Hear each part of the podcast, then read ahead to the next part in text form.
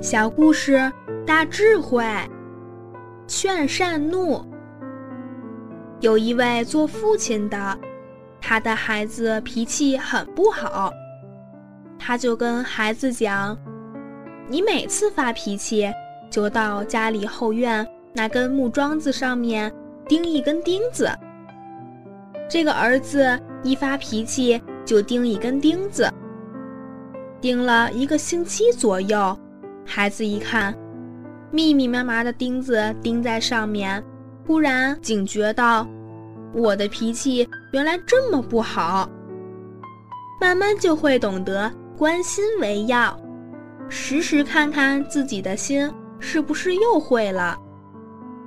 由于这样的敏感度，他发脾气的情况就逐渐减少，后来终于不发脾气。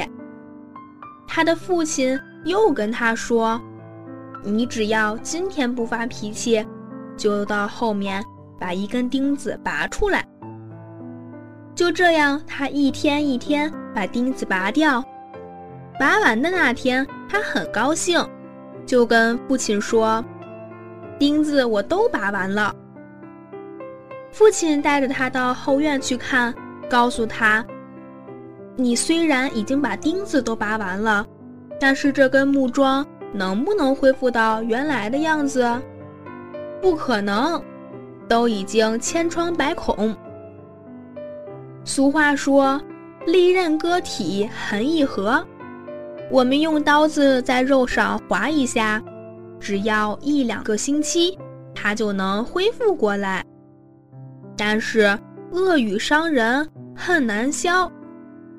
当我们用很尖锐的言语对待他人，他心灵的伤痛可能一辈子都无法平息。有没有听说过因为被别人骂而去自杀的？有。所以，言语很有可能比刀更利。这位做父亲的就告诉儿子：虽然你现在不发脾气，但是。你以前所发的脾气，已经伤了很多人的心，造成你人际关系上的很多障碍。